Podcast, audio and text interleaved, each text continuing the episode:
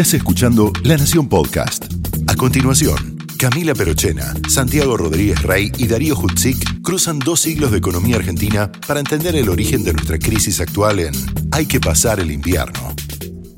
El 8 de julio de 1989, por primera vez en más de siete décadas, un presidente elegido en las urnas le entregaba la banda presidencial a otro de otro partido también surgido del voto popular. Pero el tiempo de celebrar este hito tendrá que esperar. La situación económica apremia y el traspaso se realiza en medio de una hiperinflación.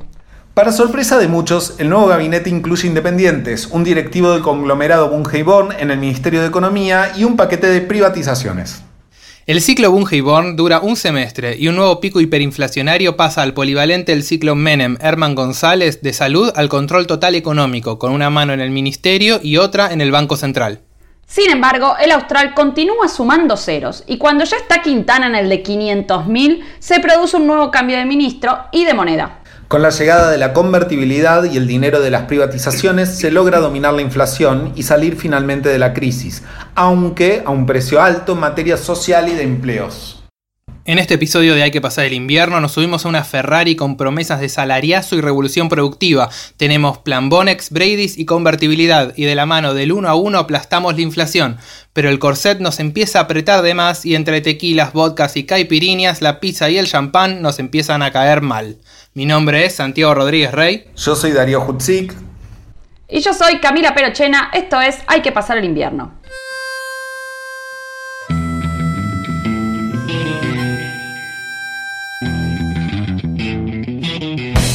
Primer lugar, anuncio, anuncio que el Estado argentino suspenderá el pago de la deuda externa. Los invito el lunes a trabajar con fe en el país. La economía argentina tiene posibilidades de recuperación. No hay planes perfectos, hay planes posibles. La Argentina enfrenta problemas coyunturales que no son nada más que transitorios. Esta baja notable en las exportaciones nos crea problemas de capacidad de pago. Hemos decidido recalibrar nuestras metas de inflación. Nosotros vamos a cumplir con nuestra política monetaria y nuestra política fiscal. El valor de nuestra moneda está, sin duda, perfectamente asegurado. El que depositó dólares, dólares, recibirá dólares. El que depositó pesos, recibirá pesos. La verdad que los argentinos tienen una paciencia enorme. La economía en principio está especificada porque nuestra moneda es el peso. Recibirá pesos. Por último, un mensaje de optimismo. Hay que pasar el invierno.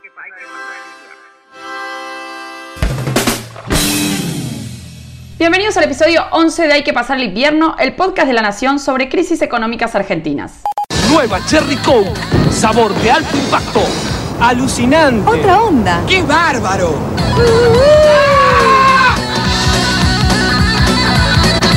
Nueva Cherry Coke, descontrolate al máximo.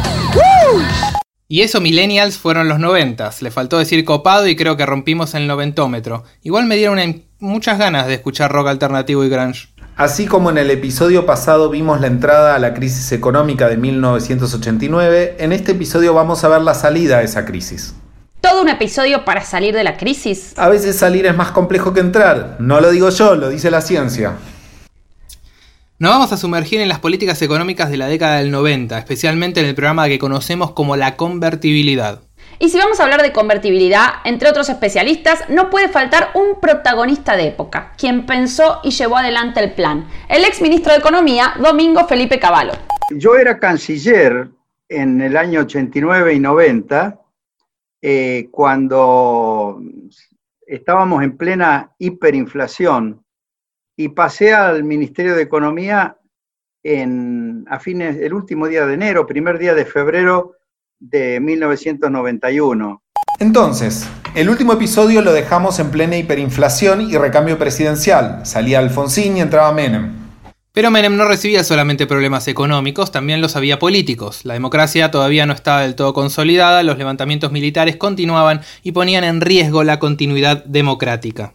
Encima, en términos económicos, Menem durante la campaña, que lo tenía de favorito, fue haciendo pro propuestas que calentaban más la economía. Por ejemplo, prometió salariazo y revolución productiva. Sin embargo, la grave crisis económica en la que se encontraba un poco empujó a Menem a dejar de lado las concepciones económicas de su movimiento para pensar en un programa de corte neoliberal. Menem no tenía prejuicio ideológico en, ningún sentido. Eh, yo lo detecté cuando lo acompañé en la campaña electoral, en un viaje que hizo por Europa. Yo ahí advertí que Menem tenía un primero escuchaba mucho y, se informaba sobre lo que los diferentes líderes, la visión que tenían de lo que estaba pasando en el mundo y de lo que podía pasar. Tal es así que cuando yo fui canciller, lo que me dijo Menem es, mira, yo quiero tener, no sé si nos tuteábamos o no, ya en esa época, pero vamos a suponer que no, mire, ministro, aunque Menem no, no era así de formal, yo quiero tener la mejor relación posible con todos los países del mundo, comenzando obviamente con los vecinos, pero también con Israel y con los árabes, con eh, Europa y, con Estados Unidos y con los, los chinos y los, y los japoneses. O sea, Menem tenía una visión de que Argentina tenía que ser un buen ciudadano del mundo, tener buenas relaciones y aprovechar todas las oportunidades eh, que se presentaran.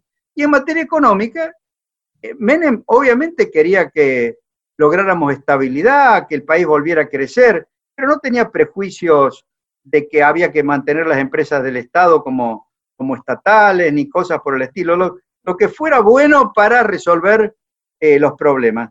Al asumir la presidencia, el diagnóstico de Menem fue diferente al de la campaña. Las causas de la inflación pasaban a ser la ineficiencia del Estado, sus grandes desequilibrios presupuestarios, la impericia y los desmanejos.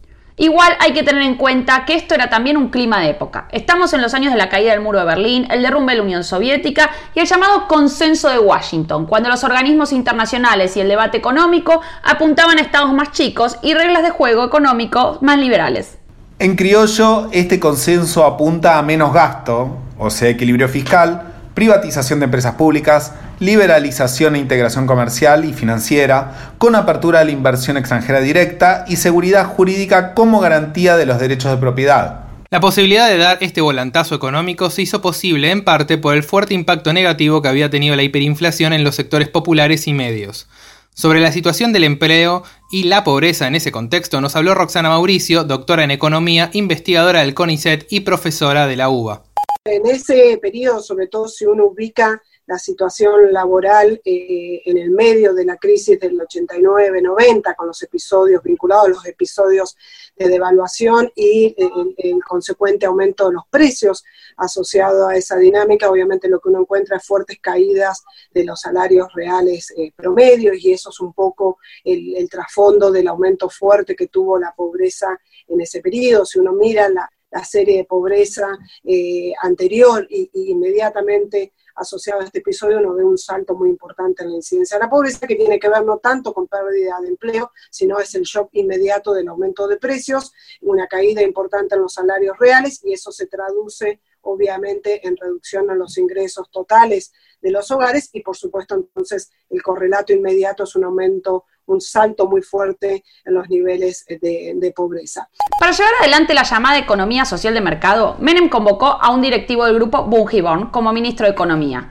¿Quién era Bungiborn? No, no vamos a repetir el chiste de Ortega y Gasset que venimos haciendo en otros episodios. Bueno. El grupo comenzó como una exportadora de cereales a fines del siglo XIX y 100 años más tarde era de las empresas más grandes del país, expandiéndose en varios rubros y países, toda una multinacional. El primero fue Miguel Roig, quien durante junio, antes de asumir, realizó múltiples anuncios que mostraban los lineamientos del plan. Roig falleció a los pocos días de asumir y en su lugar asumió Néstor Rapanelli, también del grupo, que continuará lo que se dio por llamar Plan B Plan BB. Este primer plan de estabilización consistió en una devaluación del austral del 170%, incrementos de tarifas e impuestos y acuerdos de precios con las empresas líderes. También se sancionaron las leyes de emergencia económica y de reforma del Estado que le daban al Poder Ejecutivo atribuciones legislativas en política fiscal y en la privatización de empresas públicas.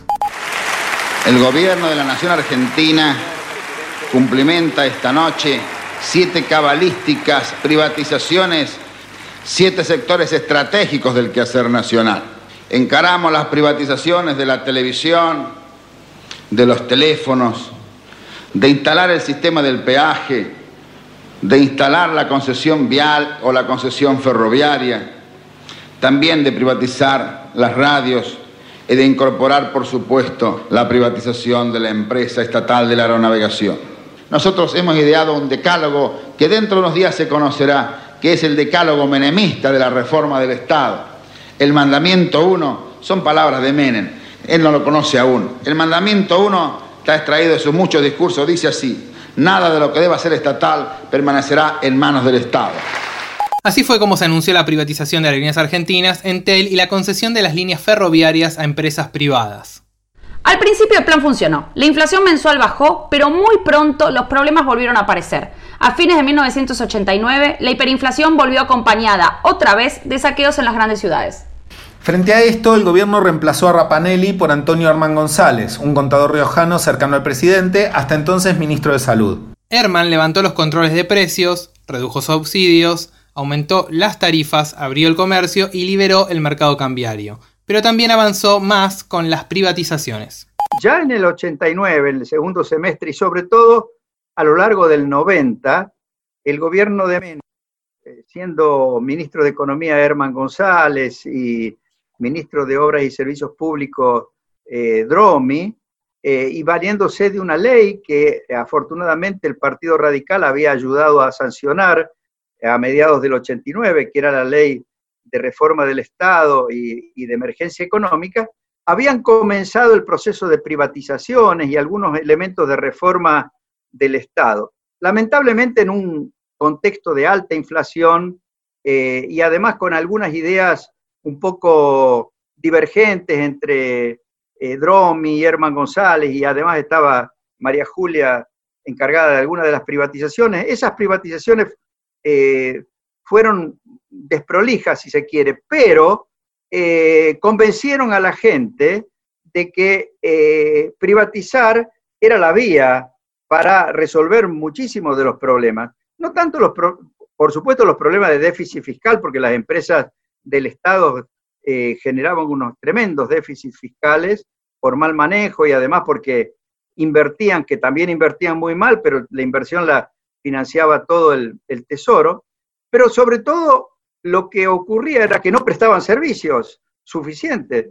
Faltaban teléfonos, faltaba electricidad, faltaba gas, es decir, las empresas del Estado eh, no, no, no satisfacían las necesidades de los consumidores. Entonces, haber iniciado en el año 90 el proceso de reforma del Estado y de privatizaciones eh, fue importante. Para reducir la liquidez monetaria se anunció el Plan Bonex, que consistía en la conversión compulsiva de los depósitos a plazo fijo en bonos de la deuda pública a un tipo de interés más bajo que el que se pagaba en el mercado a otras inversiones. Este era un plan de política monetaria contractiva bastante agresivo. Se le sacaba efectivo a la gente de manera obligatoria reemplazándolo por bonos. Conversión compulsiva, plan agresivo, reemplazo obligatorio, como que todo suena muy duro. Sí, había muchos australes circulando y buscaban que se frene la compra de bienes y dólares, lo cual se esperaba que redujera la aceleración hiperinflacionaria. Pero cambiarte plata en efectivo que tenías depositada por bonos de larga duración con tasa de interés baja es como cobrarte un impuesto extraordinario al ahorro, porque lo que tenés ahora tiene menor capacidad adquisitiva que lo que tenías antes. El plan Bonex significó, en efecto, una pérdida económica para quienes tenían sus ahorros en depósitos. Los Bonex 89 comenzaron a cotizar a menos de la mitad de su valor. Encima de este aspecto negativo, las medidas tomadas por Herman González moderaron la inflación, pero no la detuvieron. De estos años preconvertibilidad profundiza Miguel Kiel, director de Convius y profesor de la Universidad Torcuato Di Tella. Se empezaron a tomar medidas correctivas, se fueron empezando a mejorar las cosas, pero no se logró, digamos, eh, frenar la inercia como en otros países. O sea, en otros países, por ejemplo en Bolivia, se frenó la hiper de un día para el otro y terminó la historia. En la Argentina no fue así porque había una memoria inflacionaria que venía desde los 70 y los 80 que hizo que el proceso de desinflación en la mente de la gente, lo que son las expectativas de inflación, fuera más difícil, ¿no? Y no se atacó el déficit fiscal de entrada, no se hizo un programa integral de entrada. Eh, entonces, el primer año se trató de corregir algunos temas como la emisión monetaria, no sé si se acuerdan, fue el, año del plan Bonex, donde se emitió el Bonex 89. Plan para frenar eh, la emisión monetaria que, venía a través de los bancos, porque lo que había es que había una deuda muy grande a través de los bancos, eh, que, el que el Banco Central tenía con los bancos y que llevaba una fuerte emisión. Bueno, con el plan Bonex se corrige eso, pero no se corrige el déficit fiscal, no se frena la inercia y no se logra de alguna forma generar la expectativa de que Argentina había domado la, inflación. Eso cambia recién con el plan de convertibilidad. A esto se sumó un alzamiento cara pintada días antes de la llegada de George Bush, que fue duramente reprimido, y algunos cuestionamientos al camino elegido, con la materialización del grupo de los ocho, entre los que estaban Abdala, Chacho Álvarez y Alessandro. Ahora, ¿los partidarios no se sienten defraudados de algún modo? No, no todos. No, todos, al contrario. La inmensa mayoría. Eh, a mí me dicen, si hubiera estado con vida, Perón hace lo mismo que está haciendo. ¿Hubiera hecho lo mismo? Yo estoy convencido que sí. Porque para esto, para llegar a esta conclusión, hay que leerlo a Perón. Aquí tocan mucho de oído. Perón, Perón, y no lo han leído jamás a Perón. A lo sumo ha encantado la marcha peronista. Pero hay que leer y profundizar la propuesta del general Perón. ¿Y con los gremios, presidente? ¿Con los sindicatos? Muy bien, muy bien. Ya ven ustedes, este el sindicato eh, unido de petroleros. Lo de Somisa es sensacional, es la noticia del año. 70%, ¿no? A favor pero antes de Somisa, de la privatización. el 100%, antes de Somisa, el 100% de los obreros de Altos Hornos Zapla de Jujuy han venido aquí a pedir la privatización. Para fines de 1990, la situación económica seguía sin mejorar. A los planes de González, que venían llamándose Herman 1, Herman 2, Herman 3, ya iba por el quinto y no terminaban de encontrarle la vuelta. Finalmente, se produjo una nueva estampida del dólar que llevó a un nuevo recambio en el Ministerio de Economía. González fue reemplazado a principios de 1991 por Domingo Felipe Cavallo, que hasta ese momento se desempeñaba como canciller y pasé al Ministerio de Economía a fines, el último día de enero, primer día de febrero de 1991. Obviamente los problemas eran los de una economía eh, que durante muchos años se había desorganizado completamente.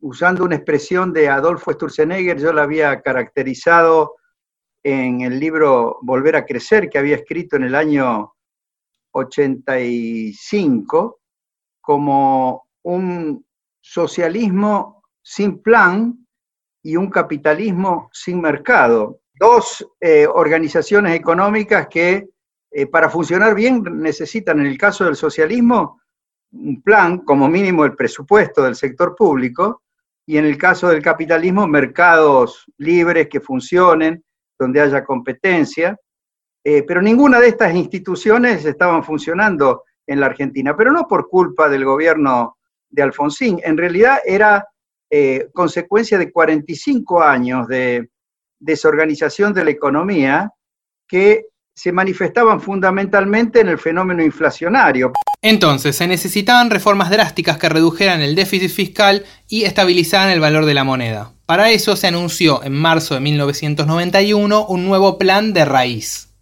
El Poder Ejecutivo Nacional ha decidido hoy enviar un proyecto de ley al Congreso de la Nación que dispone la convertibilidad del austral y que elimina todas las cláusulas y los métodos de indexación eh, que se han venido utilizando hasta el presente. Pero ahí dice australes y dólares y yo tengo pesos. Ese audio es de marzo del 91. Calma, en un par de líneas ya nos olvidamos de los australes. El plan de convertibilidad tenía dos ejes centrales. En primer lugar, establecía por ley el valor de la nueva moneda y le equiparaba al dólar estadounidense. 10.000 australes equivale a un dólar. El plan de convertibilidad se enmarca en el grupo de planes de estabilización inflacionaria mediante ancla nominal del tipo de cambio. Uf, qué fuerte, man. yo sigo, yo sigo. Esto quiere decir que dejo bajo y constante el tipo de cambio, haciendo que los demás precios de la economía tengan por referencia un valor muy estable, evitando que suban demasiado rápido y así domando la inflación.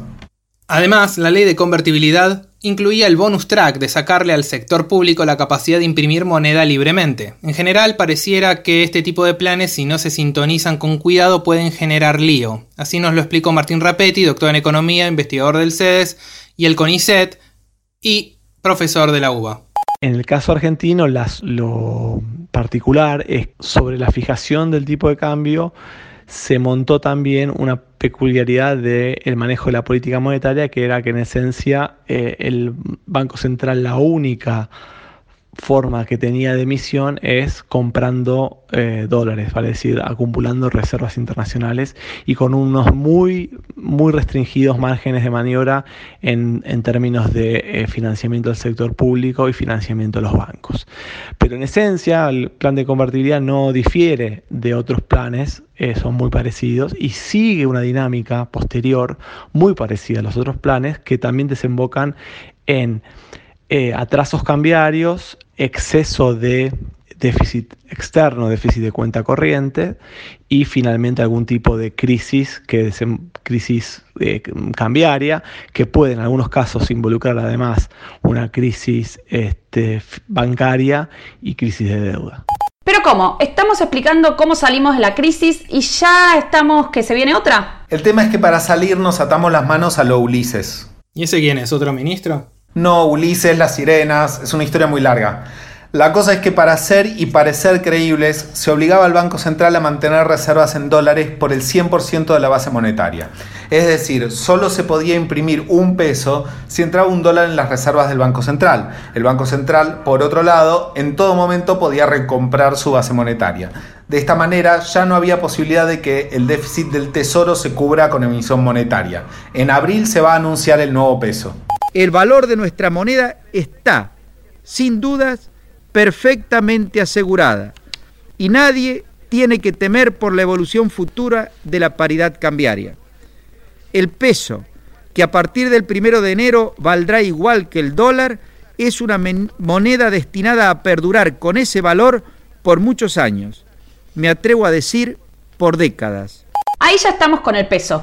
Con la nueva moneda y su convertibilidad podríamos decir que se le dio base jurídica a un aspecto que funcionaba de facto hacía bastantes años, que es un régimen bimonetario. Es más, las personas podían hacer transacciones en dólares directamente. Eh, teníamos antecedentes, pero además de la caja de conversión y el famoso uno a uno del que todo el mundo habla, lo más importante fue permitir que la gente se manejara con dólares tanto para las transacciones como para el ahorro y que hubiera intermediación financiera en dólares, además de eh, manejarse en australes, que era la moneda de ese momento, que luego lo transformamos en el peso convertible, sacándole eh, cuatro ceros. En eso de ser y parecer, voló la vieja denominación austral y se comenzaron a imprimir los pesos convertibles.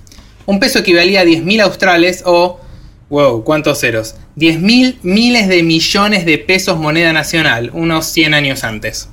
Eh, al permitirse el uso libre del dólar como moneda alternativa al peso, además de que el peso estaba respaldado en dólares, hizo que la gente no tuvo que aprender nada nuevo, porque eh, la gente había descubierto en los años de la hiperinflación incluso los años de, de la estanflación que le precedieron a la hiperinflación, que el dólar la ayudaba a la gente a preservar el valor de sus ahorros, incluso a tener una referencia de precios de las cosas, porque los precios en dólares eh, no variaban tanto, mientras que los precios en australes, eh, digamos, variaban minuto a minuto, ¿no? Entonces, ese hecho de que eh, le dimos un régimen monetario a la gente y que la gente lo veía como muy amistoso, porque en realidad era el régimen eh, que espontáneamente la gente había elegido para protegerse de la hiperinflación, eh, permitió que entráramos a funcionar como una economía estable, una economía con una moneda creíble y, y con muy bajas tasas de inflación. El plan de convertibilidad logró aplacar la inflación en corto tiempo, así lo describía la TV de entonces.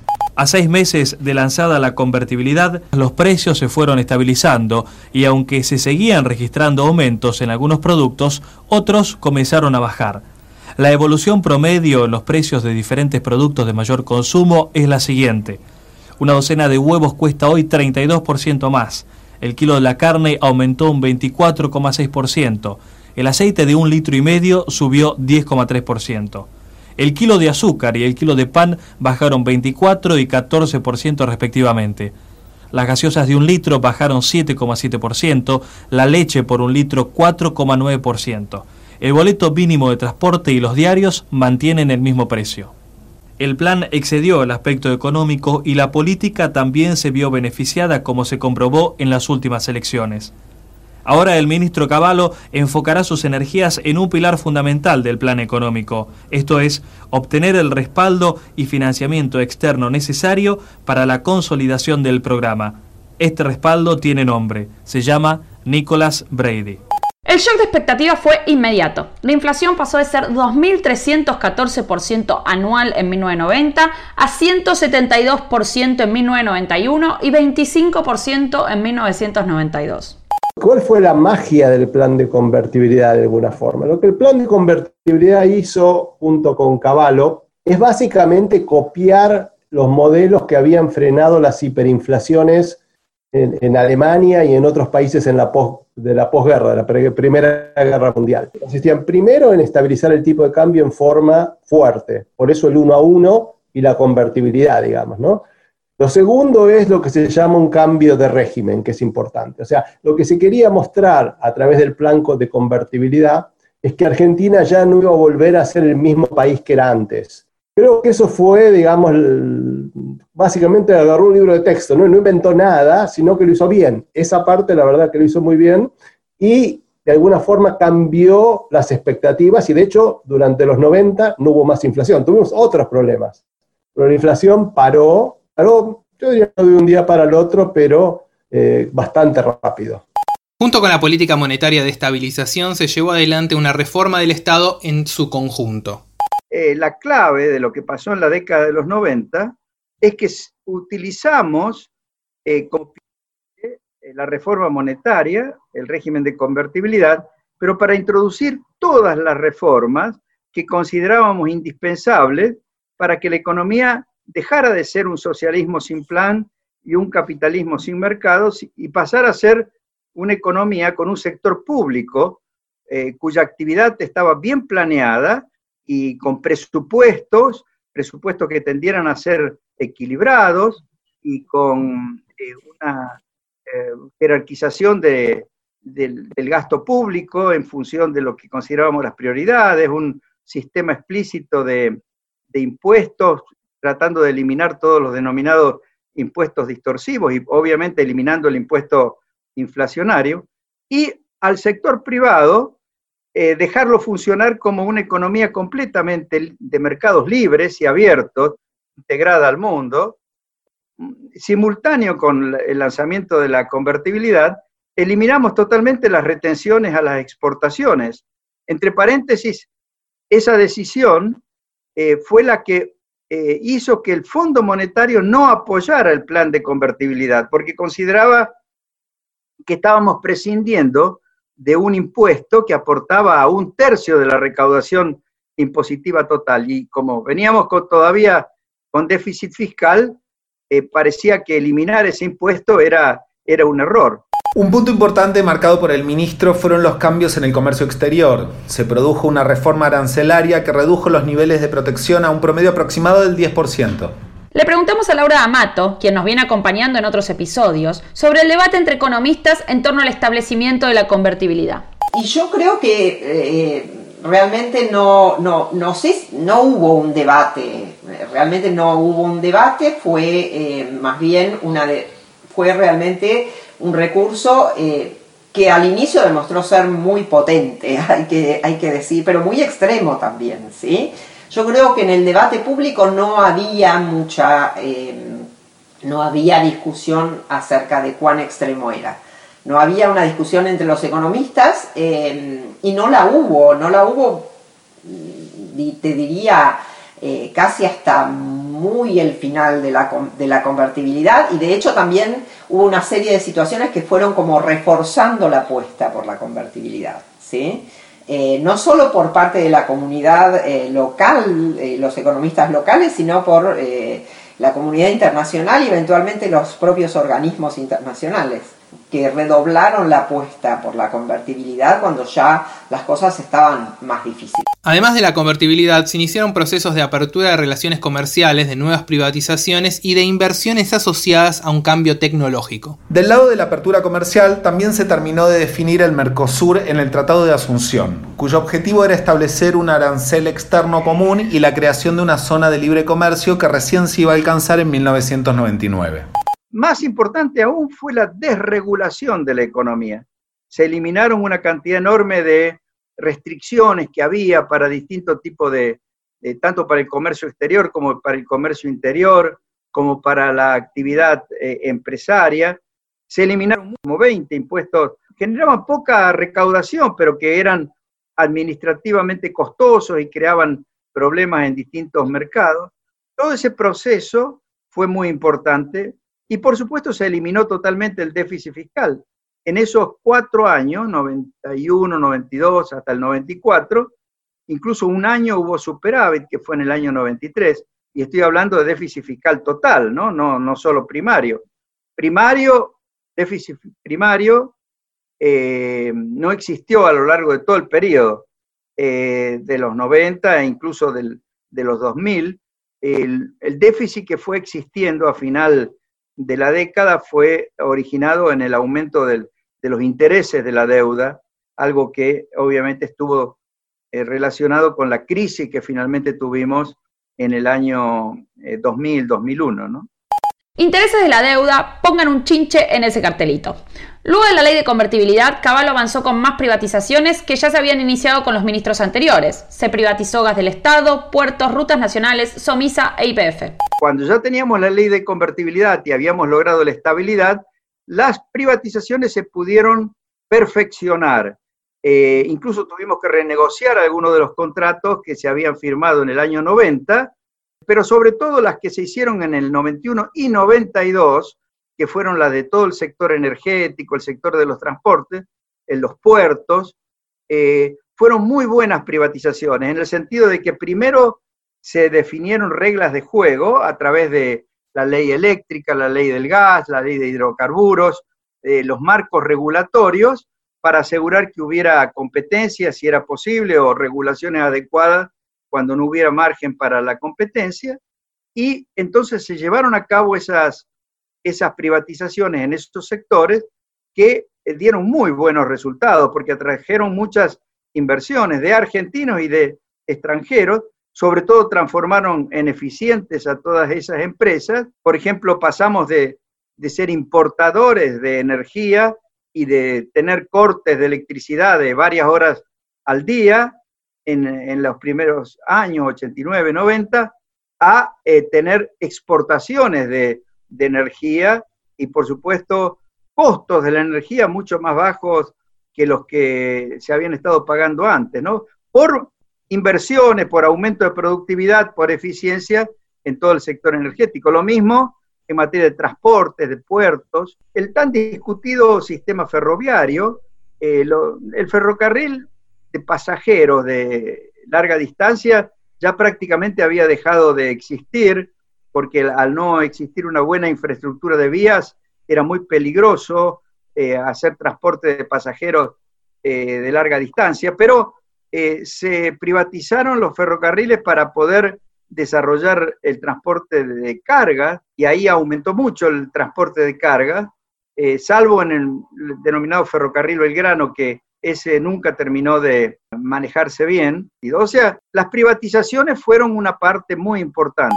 En el libro de Bellini y Corol de Historia Económica Argentina del siglo XX, los autores marcan también que las privatizaciones se realizaron con celeridad, concediendo enormes ventajas financieras y garantizando a los concesionarios el control monopólico de los mercados. Estos autores también sostienen que el Estado recibió 10 mil millones de dólares en efectivo y 14 mil millones en títulos de deuda externa a valores nominales. Además de las privatizaciones, se impulsó una reforma laboral que flexibilizó las regulaciones que el fundador del peronismo había instaurado en los años 40. Se autorizó a los empresarios a emplear a los trabajadores en forma temporaria y se redujeron los costos laborales. Me imagino que los sindicatos reaccionaron frente a esto, ¿no? Bueno, el movimiento obrero estaba dividido. La mayoría de los gremios que formaban parte de la CGT aceptaron las reformas y negociaron a cambio algunas compensaciones. Claro, yo te meto la reforma laboral, pero a cambio me das el control de los fondos de las obras sociales y el monopolio de la representación sindical. La excepción de este periodo fue la CTA, que se opuso activamente a las políticas de Menem. Sobre la reacción de los sindicatos nos habló María Victoria Murillo, politóloga y directora del Instituto de Estudios Latinoamericanos de la Universidad de Columbia. Los sindicatos habían apoyado a Menem en la interna contra Cafiero, en parte porque Menem había prometido el salariazo y sin embargo, cuando Menem llegó, y no fue solo el caso de Menem, lo que, las políticas que implementó estaban muy lejanas de la promesa populista y eran realmente políticas neoliberales. A los sindicatos un poco esto los agarró por sorpresa, pero por otro lado estaban en una circunstancia que no tenían mucha alternativa, en el sentido que vuelvo a la hiperinflación, para mí la hiperinflación es clave para entender el proceso. No hay negociación colectiva o sea, durante un proceso hiperinflacionario, los precios y los salarios cambian a una velocidad que no hay manera que el sindicato funcione. Y, el, empleo, o sea, la, desesperación de los sindicalistas era el empleo desaparece, los salarios se licúan. Entonces viene Menem y le dice, esta es la situación, hay que hacer esto. No, créeme que no puedo hacer otra cosa, a mí no me gusta, yo no, no soy neoliberal, es lo que hay. No tengo otra manera. Y ellos de algún modo dijeron, bueno, tal vez mejor que lo haga Menem, que al menos no va por nosotros, realmente lo hace porque hay que hacerlo, que alguien quien no tenemos confianza. En ese momento entonces el sindicalismo yo creo que reaccionó con menor dureza que la que hubiera reaccionado si las reformas las hubiera implementado otro, pero sin embargo el sindicalismo se dividió no fue unívoca la respuesta, hubo un sindicalismo menemista y un sindicalismo más opositor. El sindicalismo peronista históricamente tiende a dividirse, no es la primera vez que pasa, pero sí ocurrió esto. Pero el sindicalismo más menemista, que en realidad eso fue la razón por la cual yo escribí mi tesis sobre sindicatos, o sea, era interesante que cuando los entrevistabas decían, bueno, esto es medio un mal necesario, pero también es una oportunidad vamos a poder modernizar al sindicalismo, su discurso era eh, vamos a poder hacer prestación de servicios, surgieron todas las empresas sindicales que participaron del proceso de privatización. El sindicalismo menemista en ese sentido tenía un discurso al menos de un sindicalismo más modernizante. Mi impresión igual de conversar con ellos es, bueno, esto no había alternativa, es lo que está pasando en el mundo, mejor que lo haga uno de los nuestros que que lo haga otro. Confiamos que nos va a dar cosas que atemperen el, el costo social. La reaparición de la confianza en la moneda, del crédito a tasas razonables y la capacidad adquisitiva del salario reactivaron fuertemente la economía. El crecimiento fue robusto durante tres años. Entre 1991 y 1992, el PBI creció a una tasa del 10% anual. La apuesta fue que reorganizando la economía, definiendo nuevas reglas de juego, y sobre todo con un sistema monetario que asegurara la estabilidad, íbamos a conquistar no solo la estabilidad, sino el crecimiento económico. Y eso es lo que pasó.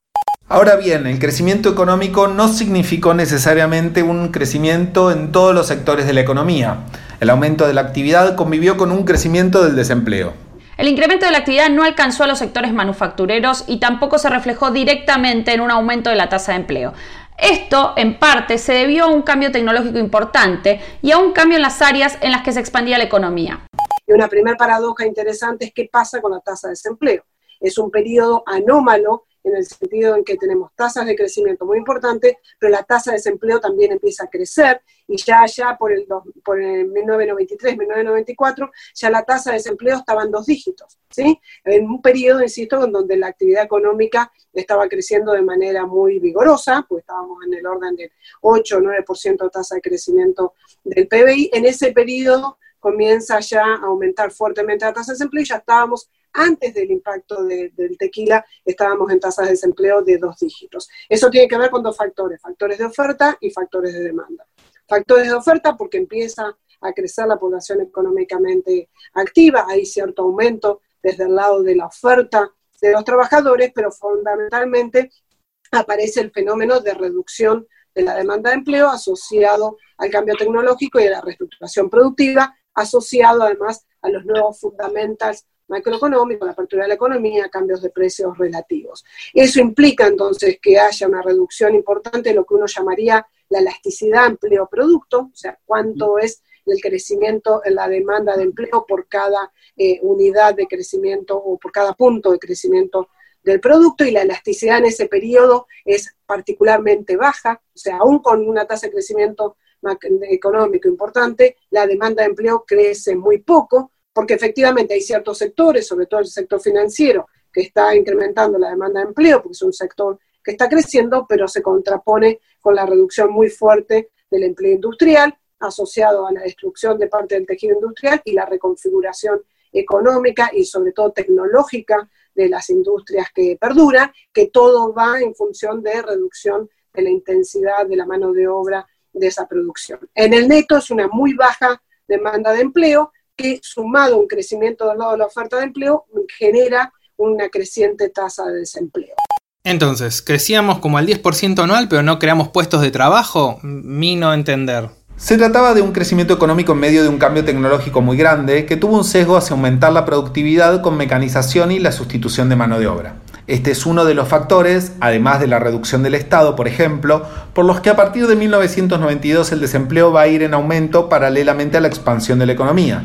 Esto va a influir en la desigualdad en la distribución del ingreso, en parte porque aumenta la prima salarial de formación. ¿Una prima de qué? ¿La economía viene con árbol genealógico? Una prima salarial de formación es cuando gana más en promedio una persona con alta formación, por ejemplo, estudios universitarios, que una persona solo con escuela primaria completa, por decir algo.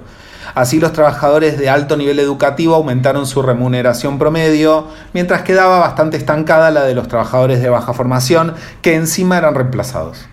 Sobre esta brecha que se fue ampliando a lo largo de la década y el impacto de las medidas, hablamos con Maristeles Vampa, doctora en sociología, investigadora del CONICET y docente en la Universidad Nacional de La Plata, que nos va a estar acompañando en los próximos episodios. Las políticas neoliberales eh, de los 90 tuvieron sí, grandes impactos negativos sobre el conjunto de la sociedad argentina, muy particularmente sobre los sectores populares, empobreciéndolos aún más y dejando a una cantidad importante de la gente fuera del mercado de trabajo.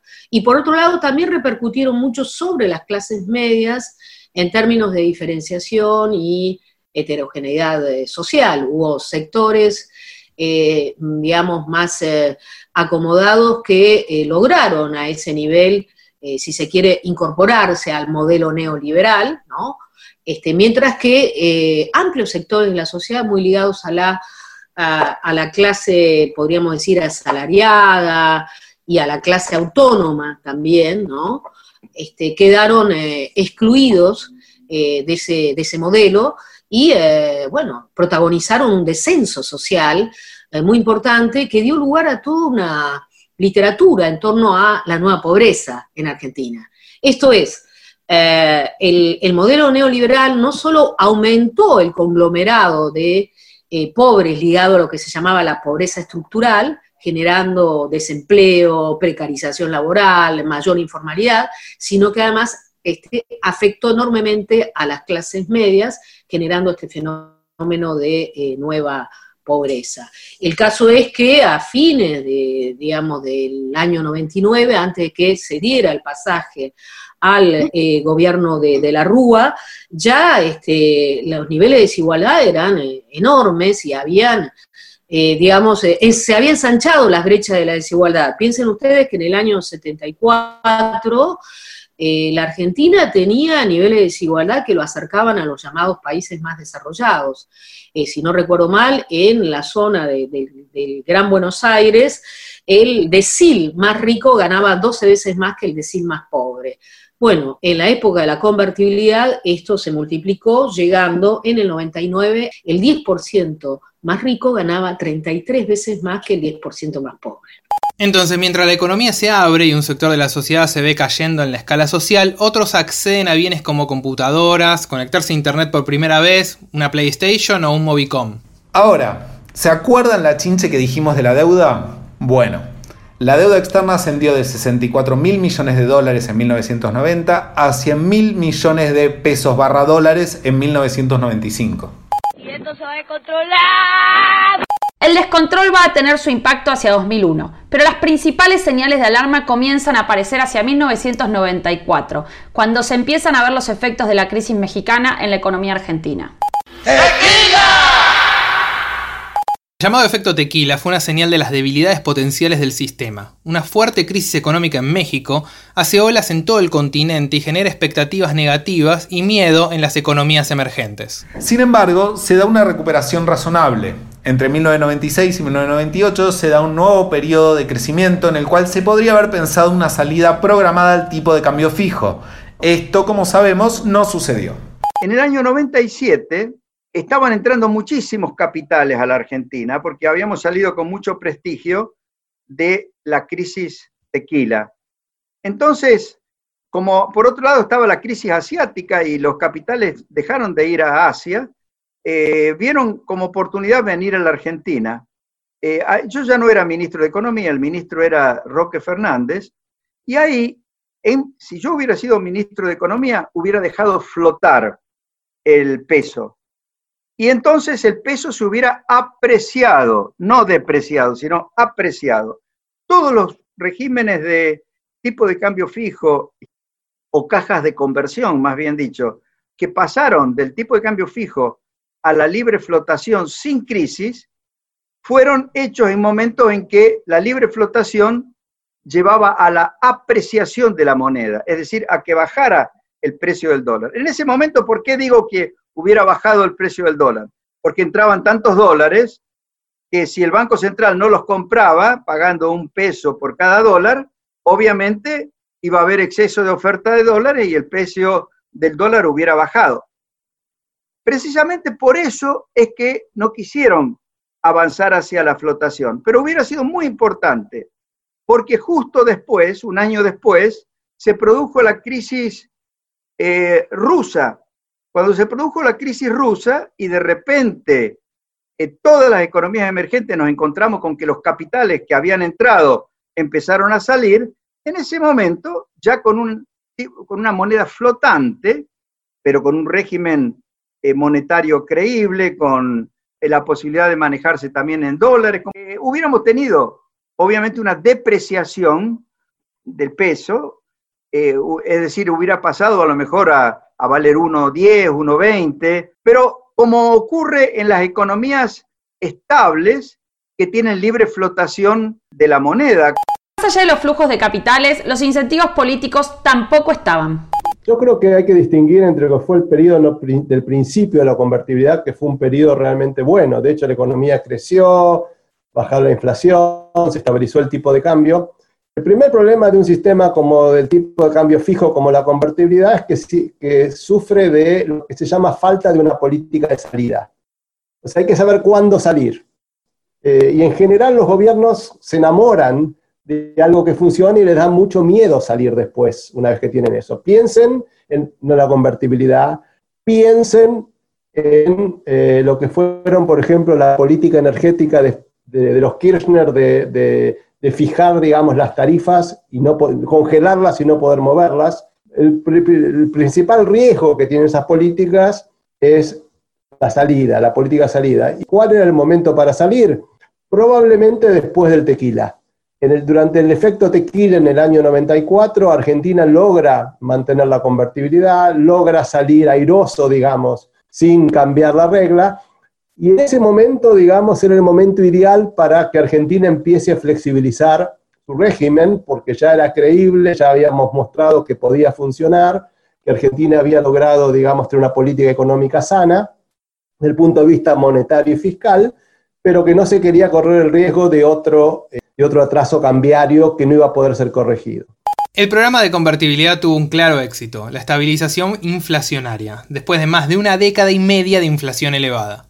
En particular fue clave para poner fin a un episodio hiperinflacionario, traumático para el país, con pico de aumento en la pobreza, caída del salario real y la producción. Sin embargo, el plan llevado a cabo, tanto por cuestiones de diseño como de ejecución, trajo aparejadas nuevas dificultades para la economía argentina, algunas de las cuales aportaron al cuadro recesivo y conflictivo que encontramos formándose a fines de la década del 90. Algunos apuntan a que el tipo de cambio fijo uno a uno que se estableció ya era un tipo de cambio real bajo en 1991 y para fines de la década estaba tan atrasado que hacía muy caras las exportaciones de la Argentina y muy baratas las importaciones, lo cual condenó al cierre de muchas actividades industriales. Si bien esto es parcialmente cierto y el tipo de cambio bajo no ayudó, el 1 a 1 no tiene toda la culpa y la historia del déficit externo no se entiende exclusivamente por el tipo de cambio fijo. La apertura comercial no hay que desentenderla del contexto en el que se hace. Me refiero sobre todo a el tipo de cambio tan apreciado con el que había partido Argentina en su experimento con la convertibilidad. Una cosa es abrir la economía cuando la, cuando la economía ya está muy competitiva en términos cambiarios, otra cosa es abrir la economía cuando la, cuando la economía está muy poco competitiva en términos cambiarios. O sea, si está muy cara la economía en dólares, producto de la, del, tipo de cambio, eh, una apertura puede ser muy eh, costosa en términos de, de, la estructura productiva.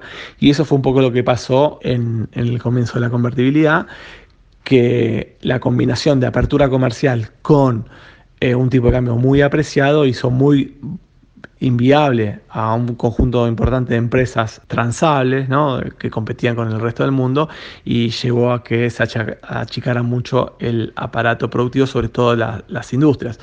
Estamos hablando de una economía que tenía un montón de deficiencias más allá del tipo de cambio y que la, la falta de competitividad no era únicamente un producto de la del atraso cambiario, sino que ya era una economía muy, un aparato productivo que en muchos casos estaba muy mal preparado para competir internacionalmente.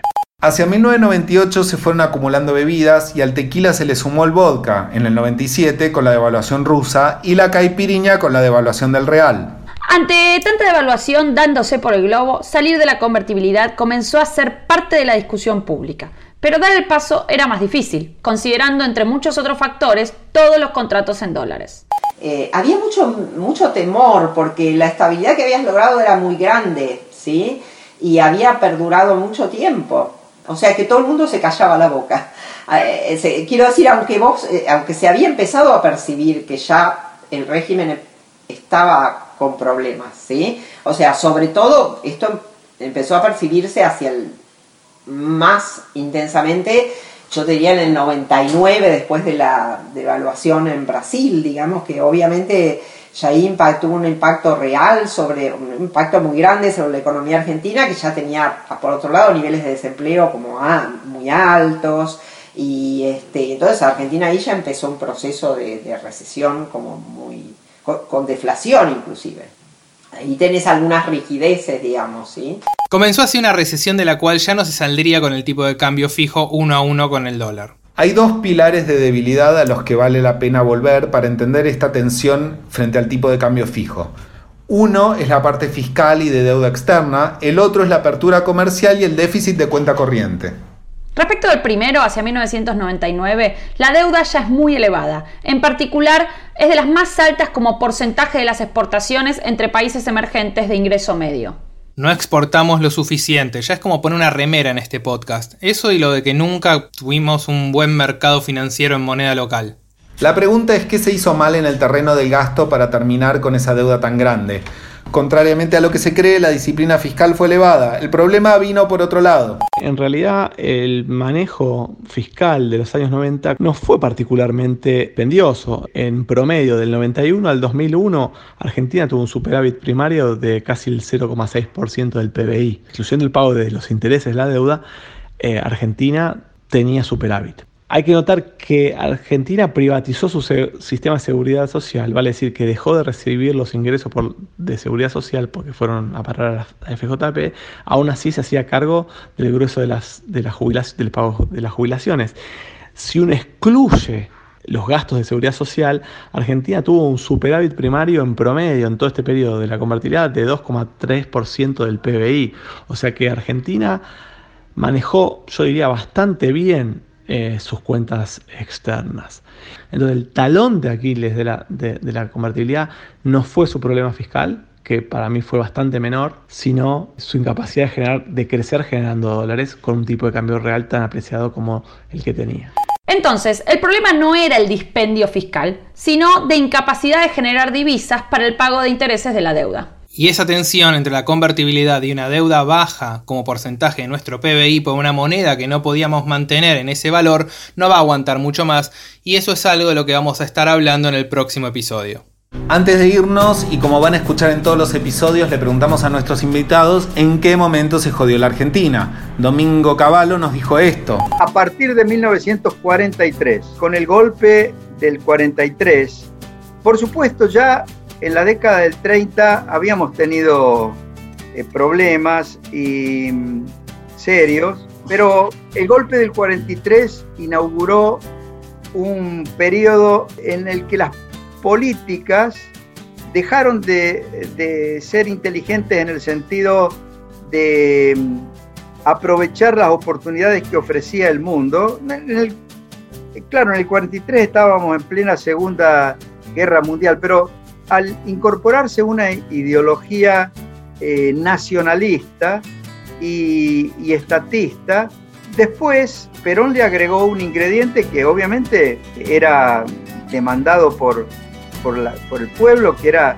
redistribución de ingresos y de justicia social, pero todo en un contexto en donde las reglas de juego de la economía se habían empezado a modificar en la dirección de perder eh, incentivos a la inversión, e incentivos al aumento de la productividad eh, y por lo tanto hacer más difícil el crecimiento económico. Entonces, eso unido a políticas redistributivas eh, que en las épocas de, bonanza se podían implementar o, o daban resultados, los resultados esperados, pero que luego se transformaban en un problema en las épocas de crisis, nos hizo, digamos, meter en, en- en- en ciclos económicos y sobre todo introdujo la inflación como fenómeno en la, en la economía argentina. La inflación desorganiza tremendamente la vida económica y social,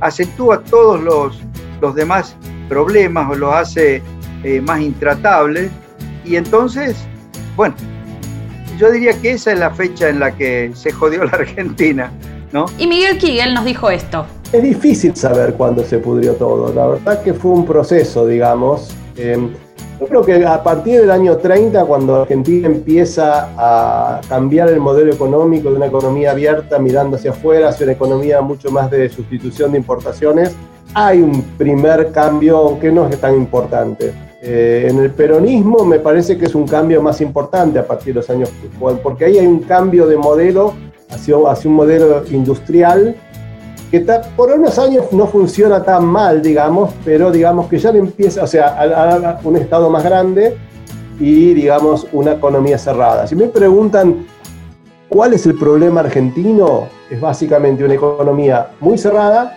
y con un sector público muy grande con- comparado con lo que Argentina puede tener. Y eso, y eso se fue dando a, lo largo del tiempo, ¿no es cierto? El, el tercer problema que tuvo la Argentina es que siempre cuando había problemas lo trató de resolver vía inflación. O sea, la inflación en la Argentina funcionó como un mecanismo para resolver problemas distributivos, problemas sociales, eh, y yo creo que, digamos, eso es lo que fue llevando a que la inflación fue, y, y de alguna forma también, a poder mantener un gasto público alto. Entonces yo creo que en realidad la inflación fue un gran problema argentino, pero no, no tanto por, por los efectos que tiene, sino porque fue el mecanismo a través del cual se trataron de solucionar los problemas. Eh, lo estamos viendo hoy, hoy, hoy, digamos, la inflación es el mecanismo a través de los cuales se trata de bajar el gasto público, se trata de, de- de resolver, digamos, bajar salarios, o se trata de, de- de devaluar. Entonces, yo creo que pasa por ahí el problema. Les agradecemos por su participación en este episodio a Domingo Cavallo, Laura D'Amato, Roxana Mauricio, Miguel Kigel, Martín Rapetti, Maristela Svampa y María Victoria Murillo. Y como siempre les recomendamos alguna lectura. En esta ocasión, el libro de Domingo y Sonia Cavallo, Historia Económica de la Argentina. Los invitamos a que se suscriban al podcast para que nos acompañen en este recorrido por la historia argentina a través de sus crisis. Nos pueden escuchar en La Nación, Spotify, iTunes o en el agregador de podcast que prefieran. En el próximo episodio de Hay que pasar el invierno, como conmigo un peso, un dólar, llega el baile del 2000 y no es el I2K. De blindajes y canastas de monedas pasamos a corralitos, corralones, default, especificaciones asimétricas y una crisis que aún deja marcas. Mi nombre es Santiago Rodríguez Rey. Yo soy Darío Hutzik. Y yo soy Camila Perochena. Adiós.